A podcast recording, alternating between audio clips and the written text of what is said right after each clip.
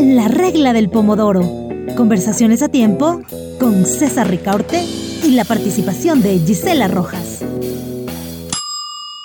Hola amigos, hola amigas, bienvenidos a una nueva edición de La Regla del Pomodoro. Soy César Ricaurte y en este programa continuamos abordando los distintos matices de las, eh, del proceso electoral que va a desembocar en las elecciones del febrero 7 del año 2021.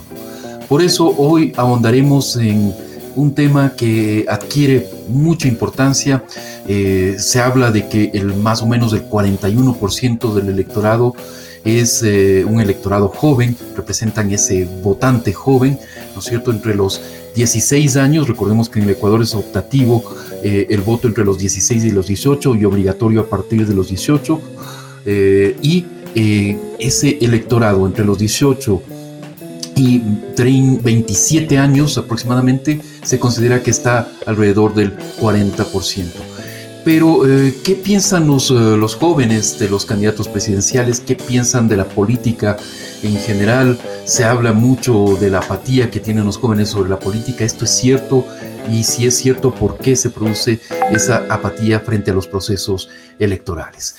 Eh, para tratar de responder a estas interrogantes en el Pomodoro de esta tarde, contamos con los siguientes invitados. Agradecemos muchísimo y damos la bienvenida a Valesca Chiriboga, feminista y activista, egresada de Ciencias Políticas y Relaciones Internacionales, integrante del movimiento feminista de Guayaquil, investigador en el comité, en el comité permanente por la defensa de los derechos humanos en áreas como eh, en áreas que incluyen las nuevas formas de extractivismo en el Ecuador, la violencia de género, la situación y diagnóstico de derechos humanos en comunidades de la costa. Gracias por acompañarnos, por estar esta tarde con nosotros, Valesca. Hola César, buenas tardes con todos y con todos los que nos escuchan, con los invitados panelistas. Un gusto poder estar en este espacio y compartir ideas, intercambio de saberes en Fundamedios. Un saludo a todos y a todas los que nos escuchan y nos ven. Gracias, Valesca. Eh, también nos acompaña Virginia Paredes Burneo, licenciada en Ciencias Políticas y Relaciones Internacionales por la Universidad de las Américas, graduada de la Maestría en Intervención Social por la Universidad Internacional de La, de la Rioja. Se ha desempeñado como asistente en áreas enfocadas a la educación, cuenta con experiencia en temas de igualdad social e igualdad de género, participación ciudadana, democracia y transparencia. Ha participado como miembro fundador y es eh, alumni de la Red Nacional Jóvenes Liderando de la Corporación Participación Ciudadana. Actualmente es asistente técnica en la mencionada Corporación Participación Ciudadana. Gracias y bienvenida, Virginia. Buenas tardes, César. Muchas gracias por este espacio. A los colegas panelistas y a quienes nos escuchan, una buena tarde. Gracias, Virginia, a ti por acompañarnos. Y finalmente saludamos a Sergio Pirataxi, miembro y militante de procesos organizativos de la Confederación de Organizaciones Indígenas de Olmedo y Ayora. Eh, eh, voy a tratar de pronunciar bien las siglas, es COINOA y la Confederación del Pueblo Cayambi, ingeniero agropecuario y candidato a máster en gestión integrada de recursos hídricos y riego. Además es consultor en temas agrarios con enfoque agroecológico y gestión colectiva comunitaria de los recursos hídricos. Actualmente trabaja como analista técnico agrícola en 11 comunidades indígenas de la parroquia de Cangagua del proyecto Territorios Demostrativos. Gracias por acompañarnos, por estar en este programa, Sergio. Muchas gracias. Sí, muchas, muchas gracias por la invitación. Eh, un cordial saludo a todos los amigos oyentes y los que nos miran y nos siguen por este medio de comunicación. Eh, un gusto encantado para poder compartir y este espacio de reflexión. Eh, bien, vamos a dar la bienvenida a nuestra compañera Gisela Rojas, quien nos va a ofrecer algo de información de contexto. Gracias, Gisela, por acompañarnos. Gracias. Gracias, César, y a nuestros invitadas y invitados de hoy, y a quienes nos acompañan en nuestro nuevo episodio de La Regla del Pomodoro Empecemos. El 7 de febrero de 2021 serán las elecciones presidenciales y de autoridades legislativas en el Ecuador. Con más de 13 millones de electores se cerró el registro electoral que determina el número de sufragantes a nivel nacional y en el exterior. Así, la reforma electoral define como jóvenes aquellos de aquellas edades de entre 18 y 29 años. Ante ello, el Consejo Nacional Electoral, CNE, busca incentivar la participación de jóvenes menores de 18 años, para quienes el voto es facultativo. Los electores pertenecen a este grupo porque pueden o no acudir a las urnas el próximo febrero de 2021. Este grupo representa el 4.8% del total de sufragantes. El reto del organismo será reducir el porcentaje de ausentismo en el segmento que en las elecciones pasadas seccionales de 2019 alcanzó el 35,6%. Con estos datos generales, César, vuelvo contigo para ahondar eh, con nuestras invitadas y invitados. Gracias, Gisela, por esa información. Uno de los grupos que más eh, eh, preocupa a los candidatos, a uno de los grupos que los candidatos quieren llegar, ¿no es cierto?, en términos de la campaña electoral, es precisamente este grupo de votantes jóvenes un grupo donde parecería que existe decepción o hartazgo hacia la política tradicional. Eh, de hecho, una encuesta realizada por Deloitte Ecuador en, Ecuador en, en 2019 a millennials y miembros de la generación Z reveló que el 77% de ellos no espera o espera poco o nada eh, frente a la situación económica, política y social del país en los próximos 12 meses. Entonces, para arrancar el programa, primero mm, les plantearía a nuestros invitados eh, cómo describirían, cómo describirían el panorama actual con los candidatos que se presentan en el tablero electoral. Tenemos una enorme cantidad de binomios, ¿no es cierto? No sé, hoy nos levantamos con 17 o con 18 binomios y he perdido la cuenta, les confieso. Eh, pero bueno, hay una enorme cantidad de binomios presidenciales. Eh, ¿cómo, miran ustedes esos, esos, eh, candidatos que tratan de conquistar el voto? ¿Creen que es cierto este desánimo de los jóvenes hacia la política, hacia la política tradicional en concreto? Y si es así, ¿por qué creen que sucede esto? voy a arrancar contigo, Valesca, luego daremos la palabra a Sergio y finalizamos con Virginia en esta primera ronda. Valesca, entonces eh, esperamos tus, tus respuestas. Eh, bueno, creo que como comparto esto que mencionas, que es bastante desesperanzador, eh, el panorama electoral, al menos en términos de que ni siquiera sabemos, estamos a tan solo pocos días, un par de meses de las elecciones y ni siquiera hay una papeleta con candidatos claros donde podamos ver quiénes son eh, las distintas opciones por las que votaremos en febrero, ¿no? Y eso dice bastante de la calidad eh, de la democracia en la que nos enfrentamos los ecuatorianos y particularmente los jóvenes. Y frente al panorama eh, al que nos enfrentamos los ecuatorianos, creo que es bastante preocupante en términos no solamente económicos, por la crisis económica justamente que se vive, en términos de desempleo, falta de oportunidades, sino también eh, por el agravante que fue la pandemia del COVID-19, ¿no? Y que logró eh, evidenciar un problema muy, muy grave de desigualdades estructurales en términos de trabajo, educación, eh, al menos de donde yo soy, de Guayaquil, ha sido, fue la ciudad epicentro de la pandemia y creo que se logró evidenciar cómo la desigualdad estructural pudo salir a flote, ¿no? Y en esos términos, creo que no puedo decir o juzgar a los jóvenes que no se atreven eh, a interesarse en la política porque frente a un panorama tan preocupante eh, y desesperanzador, como decía, frente a la calidad de los candidatos a los que tenemos que elegir en febrero, pues creo que eh, yo también, si no me interesara la política, también diría que no, no me interesa o de, de alguna u otra forma no quisiera ser parte de, ¿no? Entonces, sí creo que al menos en esos términos es importante escuchar eh, no solamente las opiniones, sino también las intenciones de los jóvenes, de este 41% al menos que son parte del electorado que se, que se verá en las urnas eh, en febrero.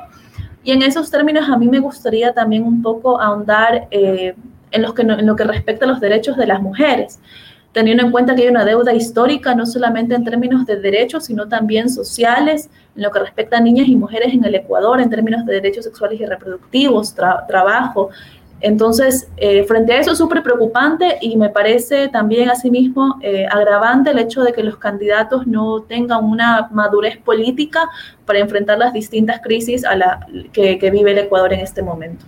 Eh, te decía, Valesca, al respecto, mm, es importante señalar que de los 17 o 18 binomios presidenciales que tenemos en este momento, ¿no es cierto? Solo uno está encabezado por, por una mujer. ¿no es cierto? O sea, la participación política de las mujeres, por lo menos en el aspecto presidencial, es todavía bastante marginal, ¿no? ¿Qué, opinión te merece esto? Creo que eh, es de lado y lado en términos de que entiendo que no, no se puede decir y es bastante eh, vacío y muchas veces hasta inmaduro este argumento de que suena bastante de que las mujeres no están en política pues porque no les interesa, cuando en realidad Ecuador es uno de los países en donde se evidencia muchísima violencia política hacia las mujeres y eso lo podemos ver no solamente en términos del discurso eh, a nivel social, sino también eh, incluso tal vez en los resultados de elecciones. Por ejemplo, en en las elecciones, seccionales del año pasado, donde elegimos alcaldes y demás, eh, alrededor de los 220, más de 220 municipios de, a nivel nacional, alrededor de 20 alcaldías fueron eh, de mujeres, entonces aproximadamente 20. Entonces eso significa que no hay, eh, por un lado, una, una participación de las mujeres en términos de elector de que se elijan en términos electorales y al mismo tiempo de que la ciudadanía eh, tiene muchos prejuicios y estereotipos hacia las mujeres que ejercen política. Y eso es por todo este sistema machista en el que no solamente eh, crecemos, sino que muchas veces eh, lo reproducimos, ¿no? En distintos espacios, familia, eh, trabajo, empleo, universidad. Entonces, cuando llegamos a espacios en donde hay una función pública un electorado que elige estos funcionarios públicos, pues evidencia este sistema en donde las mujeres, eh, y lo podemos ver actualmente, solo una, una candidata que me parece que ni siquiera de, alguna forma está representando eh, los derechos que son más urgentes en este momento para las mujeres, que me parece que son los derechos sexuales y reproductivos, teniendo en cuenta que Ecuador es el segundo país con la tasa más alta de embarazo adolescente en Latinoamérica. Gracias, Valesca. Voy contigo, Sergio. Entonces, eh, ¿cuál es, em, a tu juicio, esta em, visión de la política que tienen los jóvenes? Y, ahí es cierto este, este rechazo, esta apatía que se eh, señala eh, de los jóvenes hacia la, situación política. Sí, estimado César. bueno, estimados panelistas, igual, con gusto. yo creo que el tema de la, perspectiva de ver un rechazo de pronto y un desprestigio al tema de la participación que se viene para el, para el 6 de febrero se, debe, se debe como a dos factores, podría señalar así brevemente. ¿no? Lo uno es que eh, de alguna otra forma, no es que en la actualidad o del, tema del desprestigio de la, de la, juventud por no tener claridad por quién es votar, no es algo nuevo, no señalar eso, porque también en los otros espacios de participación democrática, digamos, ha habido como un cierto nivel de cuestionamiento y eso hay una diferencia bien clara en términos de, de conciencia política que existe entre la sierra y otros sectores, digamos, de aquí del país específicamente lo que es en la zona de, de, Quito o en los territorios un poco más locales, si existe de alguna otra forma un análisis crítico de, de quiénes son, en este caso, los binomios presidenciales, pero más allá de, las figuras, digamos, personales, es el tipo de, la propuesta que plantean los, los, binomios presidenciales. Pero me parece para mí también lo otro, en, el otro sentido, es que la lista que están conformando o los partidos que están siendo calificados por el propio Consejo Nacional Electoral, eh, se ve que son partidos clásicos ya que se ha visto desde los años 90, incluso no, hasta la actualidad, y dentro de los cuales siguen permaneciendo y siguen seguimos viendo y seguimos reproduciendo en este caso figuras que ya han estado como postulándose o han estado en ciertos espacios ya de la política nacional. De pronto eso permite tener ese nivel de rechazo hoy en día, incluso acoto también al, criterio de la compañera Valesca, en el sentido de que se ha visto, se ha profundizado y ha sido muy visible de qué tan que tanto ha hecho la, parte política en términos de solucionar eh, problemas estructurales del país, ¿no? En ese sentido, pues, la juventud hoy en día estamos mirando de que eh, problemas más, más, más profundos, digamos, por ejemplo, de desigualdades en términos de derechos mismos, de, los jóvenes de ejercer, por ejemplo, el, tema del libre acceso a la universidad, el, derecho, por ejemplo, de acceder a, fuentes de trabajo, eh, no, ha sido tan fácil, ¿no? Incluso en estos tiempos ha sido un poco más críticos y, eso de alguna otra forma este, permite eh, tener un cierto nivel de resistencia frente eh, a las nuevas elecciones que se, que se vienen para el 6 de febrero. Eso podríamos un poco verlo un poquito más adelante también, cuál es la interacción que existe también un poco, o las diferencias que existirían en este caso, los criterios de entre el, de la juventud, del, del, sector rural, digamos así, que estamos un poco ubicados en, en, las comunidades, en las organizaciones, versus también a cómo es la dinámica que, que se mueve, digamos, en, en, los sectores más, más urbanos, ¿no? Que hay diferencias y características que nos permiten tener lecturas diferentes en, en torno a al, proceso electoral que se viene para febrero. Gracias, eh, Sergio. Tenemos actividad también en redes sociales. Eh, aquí tenemos un mensaje de esta usuaria Gran Malife de, eh, en Twitter. Virginia, voy, voy contigo y tus respuestas.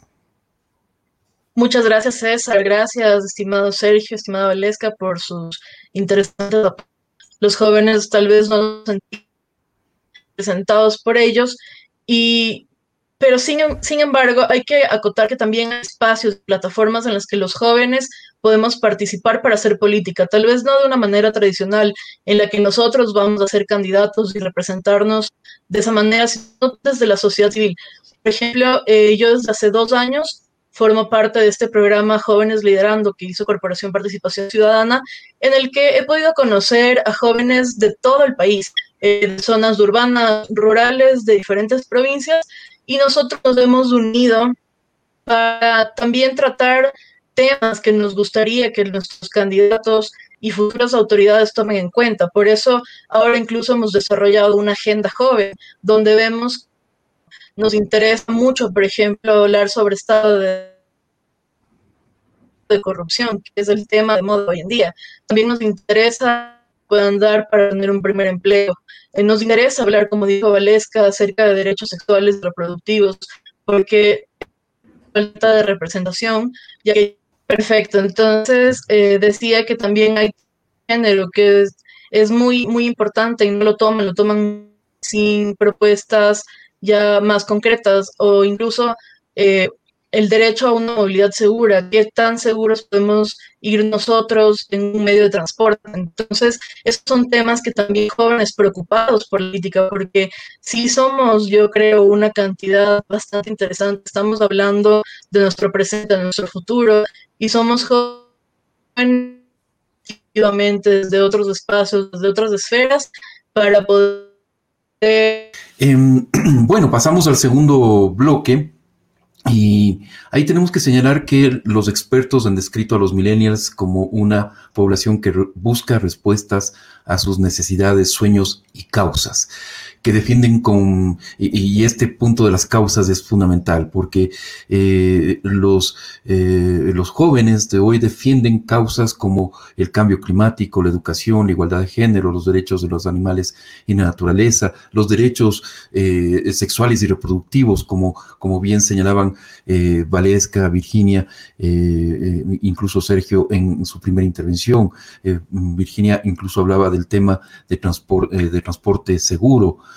¿no es cierto?, movilidad segura, eh, todo ese tipo de, causas que no están en el, en el radar de los políticos tradicionales son de alguna forma los que atraen a los jóvenes. Virginia nos decía una cosa también interesante, que quizás la forma de hacer política de los jóvenes pasa ahora eh, por la integración en eh, la sociedad civil, en, en, otro tipo de organizaciones y no tanto en las organizaciones políticas. Entonces, les pregunto, eh, ¿Creen que la generación de jóvenes está más inclinada a líderes que representan causas, que representan valores, ¿no es cierto? Más que los partidos políticos históricos y tradicionales. ¿Cuáles son esos temas que eh, ustedes creen que consideran eh, relevantes para los, los jóvenes? Em, entonces, voy en primer lugar con, con Virginia, ojalá podamos, contemos ya contigo luego Valesca y luego Sergio, para cambiar el orden de nuestros invitados. Entonces, Virginia, Eh, voy contigo, aunque te veo congelada, no sé, ahí estás, ahí estás. Correcto. Muchas gracias y espero que la señal no esté tan mala. Eh, si puede ser la hora. Bueno, en realidad, conversando exactamente que los políticos no toman en cuenta, entonces jóvenes buscamos tal vez ser parte desde la sociedad civil, eh, tal vez del activismo, desde nosotros mismos formar nuestros propios grupos y ver la forma de los candidatos para que los tomen en cuenta. Como mencionaba, eh, existen una serie de, temas que hemos abordado en la, en la, agenda joven con otros jóvenes dentro de Corporación Participación Ciudadana, otros jóvenes. Entonces, hemos hablado mucho que la corrupción es uno de los temas que más nos ocupa. Nosotros también quisiéramos conocer un poco cómo se puede ahorrar mejor, qué hacer. Nos interesan otras cosas como eh, que exista una igualdad, un, real derecho a la igualdad y la no discriminación, que nadie sea, y como ya mencionaba, la erradicación de, eh, de, la violencia de género es una es necesario que lo tomen en cuenta los planes de gobierno muy Gracias, gracias Virginia. Creo que eh, en todo caso entendimos eh, gran parte de, tu respuesta. Valesca, voy, voy contigo. Gracias, César. Sí, justamente eh, en mención de lo que, en relación a lo que mencionaban mis, compañeros panelistas, hay algo que me gustaría rescatar, muy, muy importante que ellos dijeron, y es que lo que mencionaba Sergio, ¿no? De que esta clase política que se ha mantenido por décadas en el poder, al menos en, el poder tradicional ¿no? de la política ecuatoriana, no ha logrado responder a las necesidades, ni siquiera de la, de la, de la mayoría de la población, peor aún de los jóvenes, ¿no? Entonces, frente a eso, eh, como decían en el primer espacio, eh, es, encuentro eh, totalmente justificado que haya una apatía política.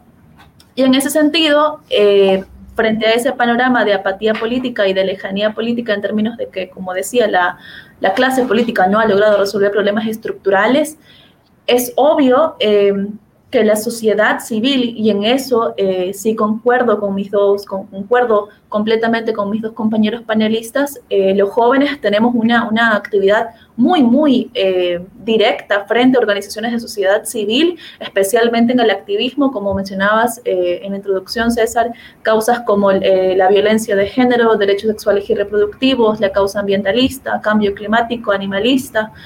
Y, y frente a eso es sumamente valioso e importante rescatar cómo eh, estas acciones de sociedad civil, de las organizaciones sociales, responden y se forman como una alternativa frente a la clase política tradicional.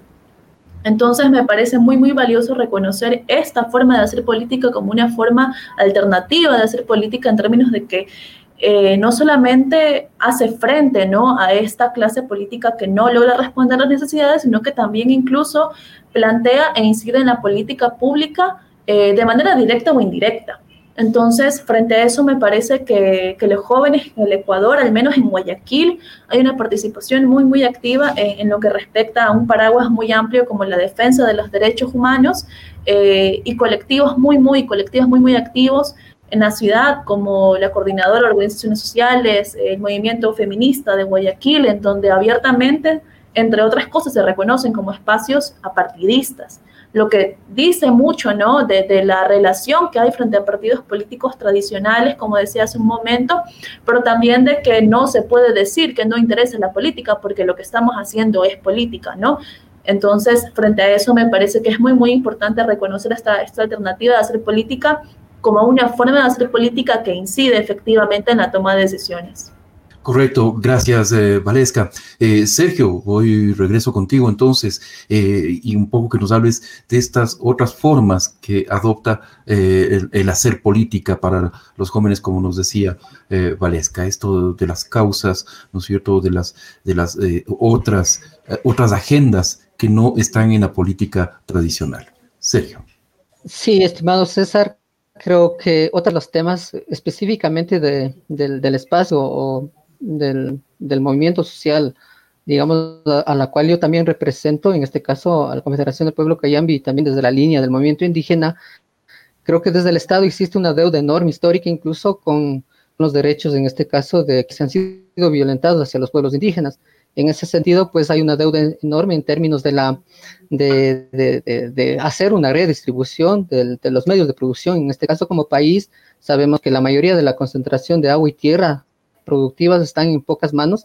Sabemos también que el tema productivo realmente hoy en día es una de las em, em, es uno de los ejes importantes de considerar que debe estar dentro de la palestra, digamos, de las propuestas de las propuestas, en este caso de los de los eh, binomios presidenciales, que deberían dar solución en términos de que generar fuentes de empleo. No sabemos que el tema productivo hoy día incluso se está embarcando en, el ámbito este, de emprendimiento. Y en ese sentido, si hablamos de emprendimiento, también tiene mucho que ver con el tema de acceso a los, a los créditos que, que como jóvenes necesitamos, ¿no? En ese sentido, sabemos que también las políticas que se han emitido en términos económicos para facilidades de acceso a un crédito que podamos emprender en el campo productivo y a la vez generar fuentes de empleo, no no ha habido, ¿no? En ese sentido, vemos también en el, ámbito del, sector rural, del sector campesino, del sector que, ha demostrado, incluso en este tema de la pandemia, dar sostenibilidad y abastecimiento de comida incluso a las grandes ciudades. y no se ha visto una política muy clara en ese sentido de fortalecer y de hacer, en este caso, de potencializar eh, las formas de poder producir eh, desde la lógica incluso de hacer economía familiar campesina, ¿no? Creo que eso es importante también considerar. Lo otro, creo que es eh, necesario este, acotar también eh, las alianzas estratégicas que se van tejiendo, ¿no? Sabemos que los movimientos sociales, los, los, movimientos de trabajadores, los movimientos de estudiantes, de alguna otra forma, estamos reclamando derechos que por, por digamos, por, por origen natural deberían ser respondidos desde el Estado, ¿no? Y en ese sentido, por ejemplo, vemos hoy en día uno de los sectores más golpeados incluso es el tema de la educación. O, este, la mayoría de la población de jóvenes eh, ha, habido como este, un cierto límite de poder acceder, eh, pese a que está constitucionalmente reconocido como el, el, acceso libre a la educación, pero hoy en día en la práctica tampoco se ve. Y partiendo de eso también como acotación sería el tema de la democratización de la tecnología, el acceso a la tecnología y en muchos de los casos ha sido súper difícil.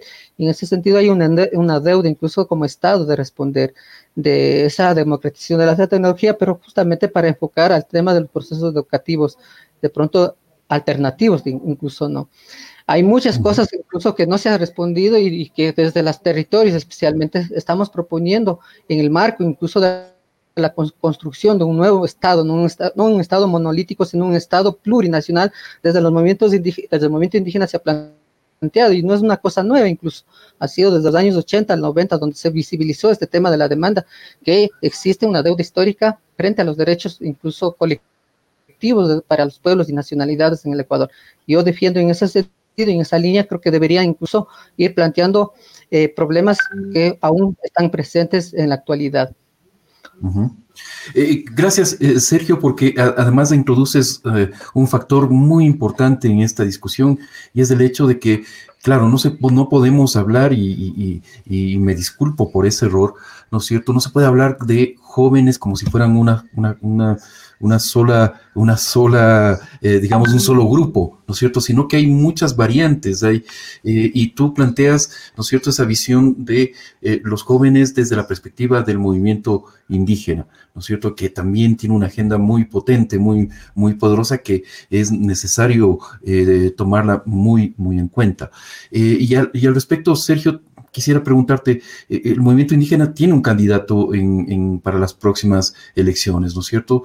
Em, ¿Tú te identificas con este candidato, con Jaco Pérez? ¿Crees que recoge eh, la agenda que tú acabas de, señalar? Bueno, sabemos que todo el tema de los binomios presidenciales que tenemos hoy en día, de alguna otra forma, están dando, digamos, un proceso de consolidación. No es nada de pronto nuevo de que ha habido como ciertas Em, posiciones de, pensamiento en ese sentido, pero de alguna otra forma recoge, digamos, toda la propuesta histórica del movimiento indígena que se ha venido trabajando, se ha venido demandando también hacia el Estado. Por ejemplo, te planteo el tema de, justamente hacer práctica de alguna otra forma que el Estado garantice, ¿no? Con todos los recursos en términos institucionales, jurídicos, la aplicación directa del ejercicio de los derechos colectivos de los pueblos y nacionalidades. Por ejemplo, te planteo en este sentido hablamos también modelo de economía que está basado en el tema del extractivismo, pero no se ha respetado, por ejemplo, el tema de la consulta previa informada, que como pueblos y nacionalidades debería haber, en este caso, este, el, Estado debería haber aplicado esos mecanismos, ¿no? No vemos eso, pero me parece de alguna otra forma, creo que el candidato que nace desde el movimiento Pachacuti, ciertas propuestas que se ha ido trabajando desde movimiento indígena, estamos recogiendo, se está planteando también en el marco de generar unidad nacional, por supuesto, no pensando desde un sentido simplemente indigenista, sino pensando de que es necesario hacer esa transformación estructural del Estado ecuatoriano. Y ahí me parece importante recoger todas las propuestas, quienes estamos trabajando en esta línea de, de fortalecer, digamos, en términos de reivindicación de derechos, justamente el tema de las compañeras feministas, eh, por ejemplo, el tema de, del aborto, de la despenalización del aborto, incluso, ¿no? Entonces, el movimiento indígena no solamente estamos pensando desde esta perspectiva indígena, ¿no? Sino estamos pensando desde una perspectiva nacional como país y los cambios que necesita realmente, ¿no? En ese sentido, incluido también el tema de las corrientes de los, jóvenes, hay varios sectores sociales, igual que nos identificamos con la propuesta que está planteando el movimiento indígena y que, por supuesto, eh, como brazo político del movimiento indígena es el Pachacuti y de alguna otra forma eso se está empujando y trabajando en, términos de generar unidad, por supuesto, más allá de, de pronto de las figuras eh, como candidatos, como personas que están al frente, no tanto como en este caso como posible figura presidencial y también como todo el equipo de, de personeros que están dentro de la lista de asambleístas. Correcto. Gracias, eh, gracias Sergio.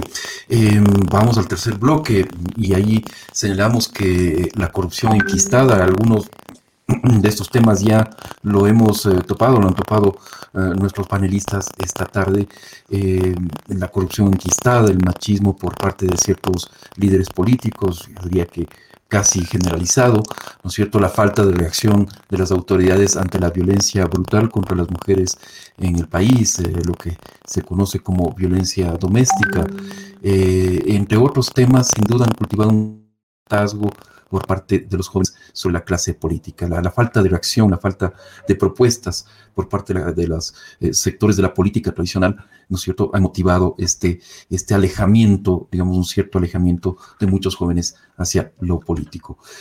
Eh, desde el Estado ha habido intentos como que el Instituto de Investigación, Capacitación y Promoción eh, Político Electoral han presentado un taller sobre el voto facultativo denominado Mi Voto Cuenta.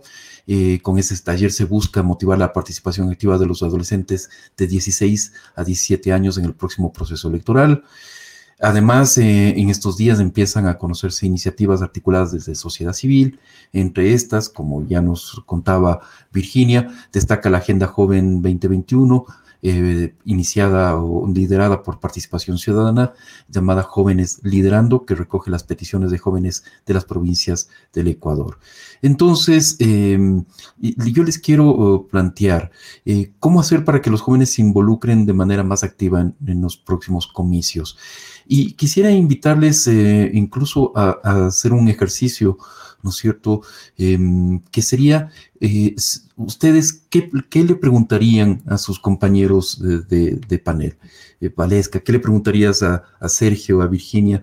Virginia, ¿qué le preguntarías a Valesca, a Sergio? Y Sergio, ¿qué les preguntarías a Valesca y Virginia al respecto? Quisiera que ustedes se preguntaran, dialogaran también entre, entre ustedes. Sería muy, muy interesante escucharles.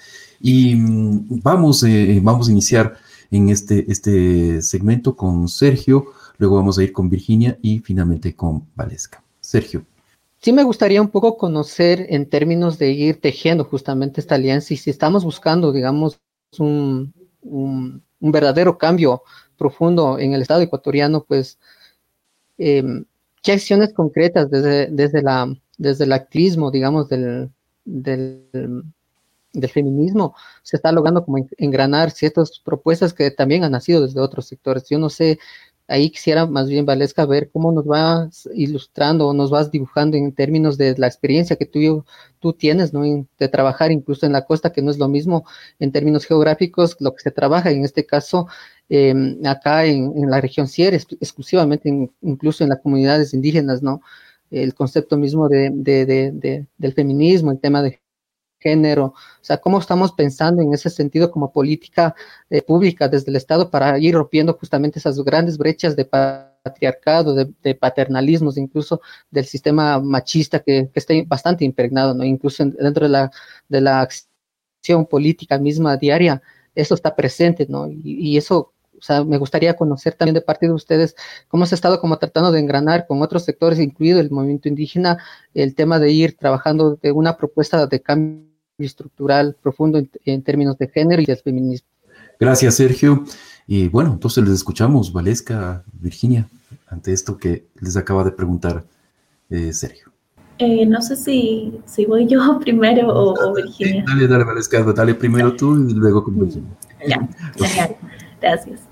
Eh, Sabes que justamente, Sergio, eso era mi, lo que me venía a la mente cuando César nos planteaba esto de, interrogarnos, ¿no?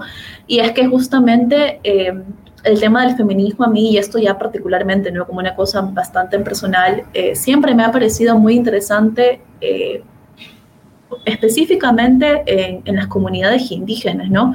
Porque, claro, se tiende a ver a las comunidades indígenas y, este prejuicio negativo basado en la, en la discriminación, la xenofobia de, de, gente que no es preparada. Incluso durante el paro nacional pudimos ver eh, discursos muy, muy xenófobos eh, por parte de, funcionarios públicos de alto nivel como alcaldes, ¿no? Específicamente el alcalde de Guayaquil, bajo este, bajo este criterio, ¿no? Criterio en términos de, que es eh, discriminatorio de los indígenas, ¿no? Entonces, pero el, el, tema del, del, feminismo no comunitario, de las compañeras indígenas, que su lucha ha sido incansable por los territorios, por el agua, eh, el agua en el tema de cuenca de, la minería y en la Amazonía eh, el tema de las mineras eh, y el territorio, ¿no? Ha sido una lucha incansable que, evidentemente es liderada por mujeres, ¿no?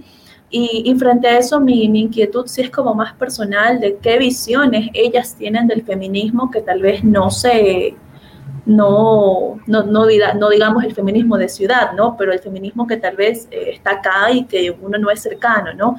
en, la costa, eh, pues la, lucha feminista, al menos en términos de, y diría que es similar eh, con la sierra en términos de, principios ideológicos y demandas, específicamente en el área de los derechos sexuales y reproductivos, la despenalización del aborto, que, que, el año pasado fue una lucha tremenda y un proceso histórico importantísimo, si bien el resultado no fue a favor, creo que demostró y puso sobre la mesa un debate bastante importante sobre la despenalización del aborto en casos de delitos sexuales, ¿no? Y frente a eso sí me parece como muy, muy valioso que las compañeras indígenas saber su opinión y cómo ellas pueden, eh, más, que, más que pueden conocer eh, y cómo se vinculan y cómo este derecho a decidir, ¿no? Para ellas es, es abordado, es pensado, es, es luchado, ¿no?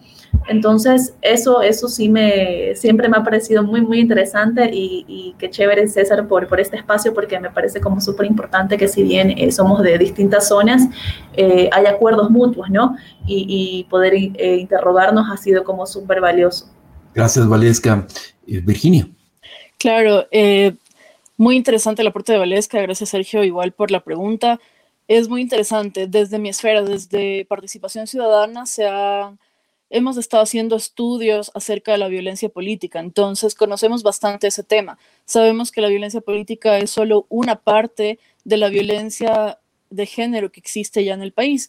Entonces, por ejemplo, hemos visto que entre los 19 y 35 años eh, las mujeres participan activamente en política. Sin embargo, ya desde los 40 años más o menos empiezan a, empieza a declinar su participación, después de los 50 es mucho menos. Mientras tanto, vemos hombres de 80 años eh, participando todavía en política. Y esto se debe a que las mujeres también están, están conscientes de que su participación en la política implica que muchas veces eh, se den agresiones o se den expresiones que denotan violencia eh, política y violencia de género. Entonces, eh, nosotros hemos estado bastante metidos en este tema, incluso hemos trabajado con los partidos políticos para hacer un pacto de no agresión entre candidatas. Hemos tenido bastante acogida con esa iniciativa y la idea es que entre mujeres no nos agredamos para participar en política y que también los, eh, los hombres se sigan sumando a esta iniciativa. No porque las mujeres queramos participar en, en política quiere decir que tenemos que sufrir el costo de hacer política. Gracias, gracias Virginia. Eh, bien, entonces el turno de, ustedes, de Virginia, de Valesca, de plantear eh, preguntas a sus compañeros de panel. No sé, eh, Virginia, si quieres empezar tú, si tienes preguntas para Valesca y para Sergio, y luego vamos con, contigo, Valesca. Claro que sí. lo que quisiera preguntarles a ustedes, desde su medio, desde su espacio, desde su conocimiento, experiencia y demás, ¿cuál es su mayor preocupación como jóvenes? ¿O qué esperan ustedes de la futura próxima máxima autoridad que sería nuestro presidente? Si ustedes pudieran eh, mañana saber tal vez quién va a estar, ¿qué le pedirían o qué quisieran que, que sea su mayor preocupación? Bien, gracias eh, Virginia. Eh, Valesca, ¿quieres contestar tú primero y luego Sergio? Eh, bueno, yo creo que es una pregunta bastante compleja porque como decíamos al inicio del programa, es una crisis eh, múltiple, ¿no? Hay, un montón de factores al que nos enfrentamos y todo esto transversalmente agravado por la crisis de la pandemia.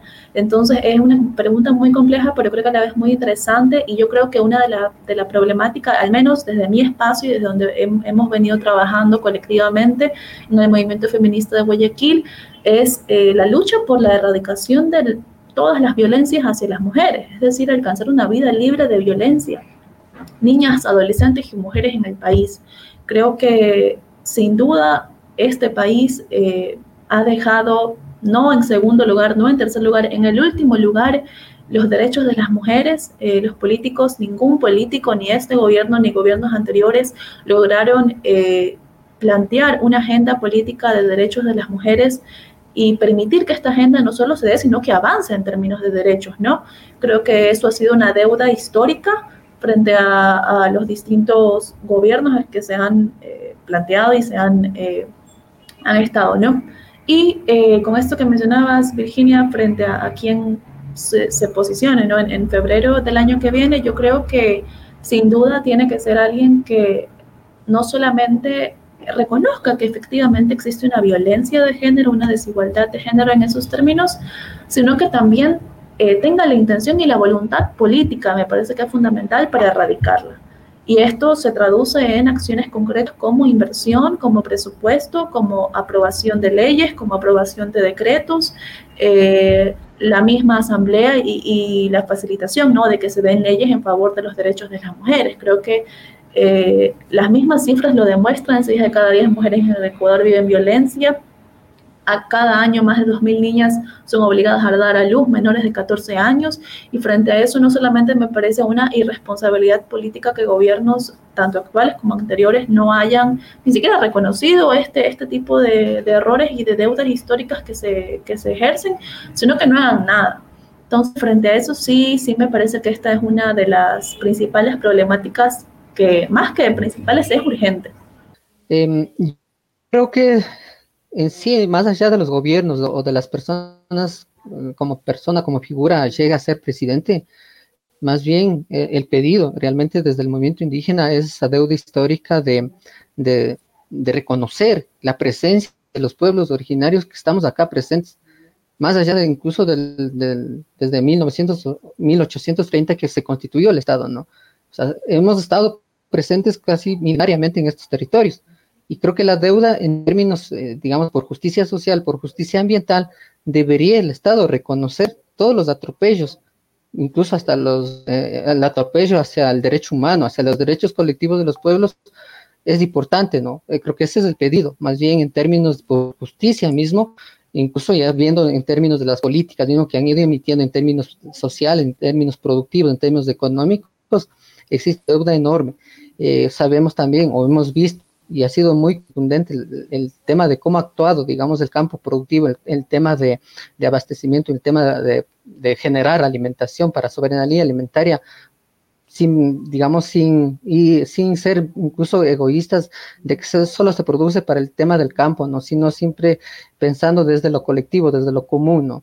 Creo que eso también es importante, creo que la deuda que tiene el Estado, eh, más allá de, los gobiernos que vayan a llegar ahí, es el ejercicio pleno, justamente el reconocimiento de que fruto del proceso histórico de la lucha ¿no? de los movimientos sociales, del movimiento indígena, está planteado el tema de la plurinacionalidad y de la interculturalidad. Eso en la práctica no se ve. Creo que eso es la deuda grande, enorme que nosotros demandamos al Estado, de que se, existe ese ejercicio pleno con recursos, con todo el tema del aparataje estatal que existe para hacer práctica plena sobre el tema del, Estado plurinacional. Dentro de ello está marcado un montón de ejes temáticos del tema de la educación, el tema de la salud. Hemos visto que el tema de salud pública no ha sido tan, tan buena como habíamos de pronto visto, ¿no? De pronto vemos también los grandes atropellos en términos de las crisis climáticas que hemos vivido hoy en día, por los grandes proyectos todavía extractivistas que están presentes sobre los territorios indígenas. Creo que eso son nuestras demandas históricas. No, no solamente estamos pensando, por eso anteriormente yo mencionaba, no creo que la propuesta que se plantea desde el movimiento indígena no está pensado desde simplemente para el sector indígena, sino está pensado de realmente buscar y hacer justicia social, ambiental, mm, eh, económica, incluso acá para el país. Y en ese sentido, en este caso, desde donde yo provengo, pues siempre creemos, o yo creo incluso de los, de los procesos organizativos, ¿no? de los procesos de ir generando unidad en la diversidad. Y ese es un, reto enorme y que siempre estaremos ahí presentes para seguir exigiendo sus derechos hacia el Estado. Gracias, eh, Sergio. Eh, Valesca, es tu turno para formular las preguntas a los compañeros de panel. Me he salido completamente, no solo de guion, sino de formato del programa. Me van a matar los productores, pero creo que valía la pena. Este ejercicio ha sido realmente enriquecedor, eh, este diálogo que han establecido entre ustedes. Así que, Valesca, es tu turno, por favor. Bueno, también como en favor del tiempo, ¿no? Mis preguntas eh, bastante puntuales. Eh, para Virginia me gustaría como saber su opinión en realidad personal o bueno, en, función de tu experiencia, ¿cómo ves este tema de que, de que cuando efectivamente llegan a mujeres al poder, ¿no? En, poder, hablo de, función electoral, ya sea por cuotas o por simplemente por, por cualquier motivo. ¿Qué pasa cuando estas mujeres eh, no trabajan en función de agendas de mujeres, sino que más bien son parte de un sistema que eh, de alguna u otra forma es cómplice de, los distintos tipos de violencia que nos enfrentamos, ¿no? ¿Cómo, cómo plantear esta lucha? Que igual puede ser una pregunta muy compleja, pero, pero me gustaría saber cómo tu opinión respecto a eso. Y para Sergio, eh, pues me gustaría saber en realidad tu opinión alrededor de cómo crees, cómo ves tú a la costa, de manera muy general también, eh, en términos de la lucha indígena, ¿no? Si bien acá eh, tenemos distintas eh, motivaciones, ¿no? Por causas sociales, creo que en la costa hay una, fuerte, una fuerte fuerza en, indígenas de la costa y, me gustaría saber como cuál es esa relación, que, que si hay, que, si no hay, por qué tal vez no, y si hay, cómo se ha dado. Bien. Bueno, entonces, sí. Vamos, sí, por favor, Virginia, y luego Sergio. Muchas gracias, Valesca, por la pregunta. Eh, lo que podría decir en este caso es que efectivamente se necesita crear, necesitamos más un marco jurídico que sea en realidad más garantista. Eh, también desde PC, incluso desde mi, ámbito de experiencia, eh, se ha presionado en distintas formas para que la mujer participe. Como mencionaba hace un momento, eh, las mujeres de entre más edad tienen, menos participan y tampoco se puede tomar decisiones en un país si es que la mayoría de la población, que somos mujeres, no participamos activamente en política. Entonces todavía hay muchos temas eh, ahí tal vez a nivel jurídico que se pueda hacer, eh, pero con todas estas iniciativas también desde la sociedad civil vamos presionando a que cada vez eh, las mismas mujeres vayamos proponiendo estas iniciativas, vayamos proponiendo eh, desde cosas muy pequeñas para cambiar una realidad muy eh, pequeña en torno a nuestro mismo contexto, vamos sumando actividades y vamos sumando esfuerzos para ya llevarlo a un nivel incluso tal vez estatal, macro. Entonces, definitivamente todavía queda mucho camino por seguir y desde nosotros también vamos a seguir eh, aportando con este tipo de iniciativas para eh, poder erradicar, ojalá algún momento, la, violencia de género y la violencia política. Gracias, Virginia. Sergio, es tu turno. Creo que nos une a nosotros, especialmente eh, dentro de esta corriente de la, de la juventud mismo, ¿no? Entre la, digamos, juventud de la sierra, que nos autoidentificamos como indígenas, que también están en la costa, justamente es este tema de las grandes desigualdades sociales que se van creando, ¿no? Y no es algo, digamos, eh, propio, natural, sino es algo también construido socialmente. Y en ese sentido, pues creo que por eso mismo también muchas de las, eh, digamos, de, estas, de esta generación de juventud, y existe un nivel de conciencia política bien fuerte, e incluso un nivel de autocrítica ya eh, fuerte también en los territorios. En ese sentido, por ejemplo, se puede como tener ciertas afinidades en términos de, de esa inconformidad, digamos, de la política que ha ejercido en estos últimos años. Eh, incluso en, fruto de eso se ha visto en, en, tema de la pandemia mismo, eh, se ha visto concretamente qué es lo que ha estado haciendo en el ejercicio del poder mismo, en, el marco de ir alineando políticas a favor de quién. Entonces, mucha de la juventud en ese sentido está cuestionando, por ejemplo, por qué se tiene que empezar a vender el tema de los de, las instituciones públicas, o más que todo del, claro, de las instituciones públicas que generan mayores rentabilidades hacia el propio Estado. O sea, en este caso hablaríamos del propio Banco del Pacífico, estamos hablando del tema de, de por ejemplo, del de Petroecuador, incluso que están pensando en, en, este tema ya de la privatización. Estamos hablando justamente del tema del acceso a la educación mismo, ya hemos visto las grandes dificultades. O sea, creo que el, sentir mismo de la juventud hoy en día, ese rechazo que existe a la, de la forma como se hace la política aquí en el Ecuador, no responde justamente a esas necesidades como jóvenes que queremos ser parte de y también ser productivos y, emprender, ¿no? Por eso mismo vemos que de alguna otra forma sí nos molesta en términos de que no existen las garantías, tanto por más constitucionales que estén, pero en la práctica como, como poder tener ese espacio uh, eh, digamos, de acompañamiento desde el Estado, de quien estés incluso en el poder como gobierno haciendo, no existe ese apoyo, digamos, en términos, incluso en el campo, no ha habido ese apoyo hacia los créditos, no ha habido ese apoyo hacia el emprendimiento productivo, o sea, hay un, un montón de sinnúmero de cosas que, que están en juego, y por eso acojo igual a lo que dice Valesca, es un poco complejo en términos de responder de, eh, eh, cómo nosotros de alguna otra forma nos garantizan la lista de, candidatos que están presentes hoy en día que puedan cumplir estos problemas. Yo digo, son problemas estructurales de fondo y no es una cosa nueva, sino ya se ha venido, o sea, eso dándose ya desde varios años incluso, ¿no?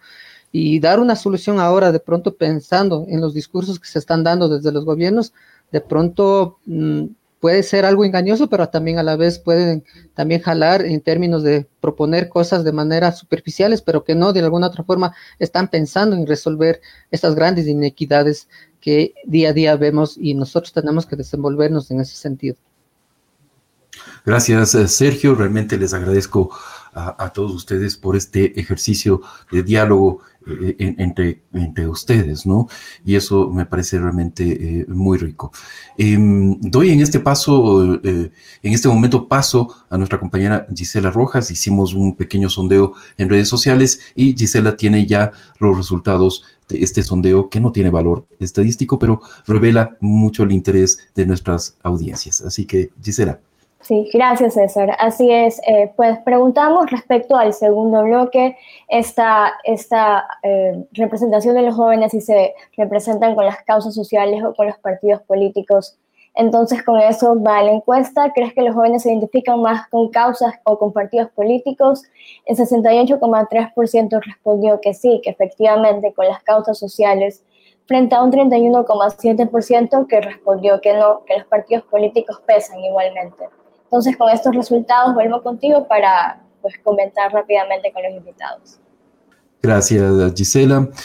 Bien, entonces eh, les llamamos a nuestros invitados, ¿no es cierto? Gracias eh, a todos ustedes. No sé si tienen algún comentario sobre eh, estas, esta, este sondeo. No es una encuesta, es un sondeo. Eh, ¿no es cierto?, en el cual el 68% de los invitados dicen, sí, los jóvenes, de, los, eh, de la audiencia, perdón, los jóvenes se identifican más con causas sociales y el 31% dice, no, eh, los jóvenes se identifican más con partidos políticos. ¿Qué creen ustedes? Em, si alguien quiere comentarlo. yo, yo podría decir algo rápidamente que creo que eso, más que, más que una, un argumento, no creo que confirma eh, lo que hablamos en este panel, que efectivamente lo que mueve a los jóvenes más que una lista, más que un partido, más que un candidato, es una causa.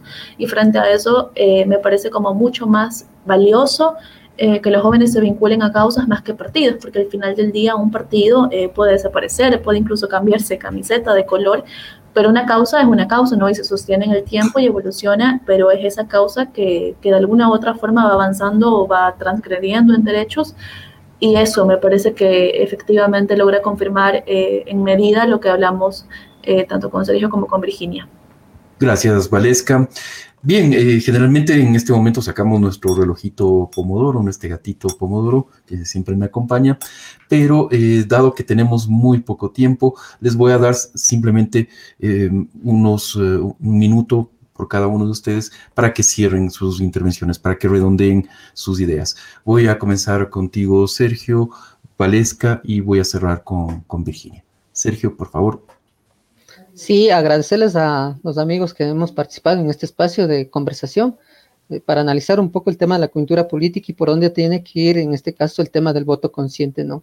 Un voto consciente que eh, a la final responda justamente al, de acuerdo a las estadísticas, a las causas, ¿no? En ese sentido, pues yo igual me sostengo de que los procesos organizativos sociales que se dan dando desde diferentes sectores, pues están ahí presentes, pero los momentos coyunturales en el ámbito de participación electoral simplemente son como pasajeras, ¿no? Pero a la final tenemos que estar enterados, tenemos que ser parte de, porque también es una decisión política en términos de elegir un representante que va a estar al frente del país.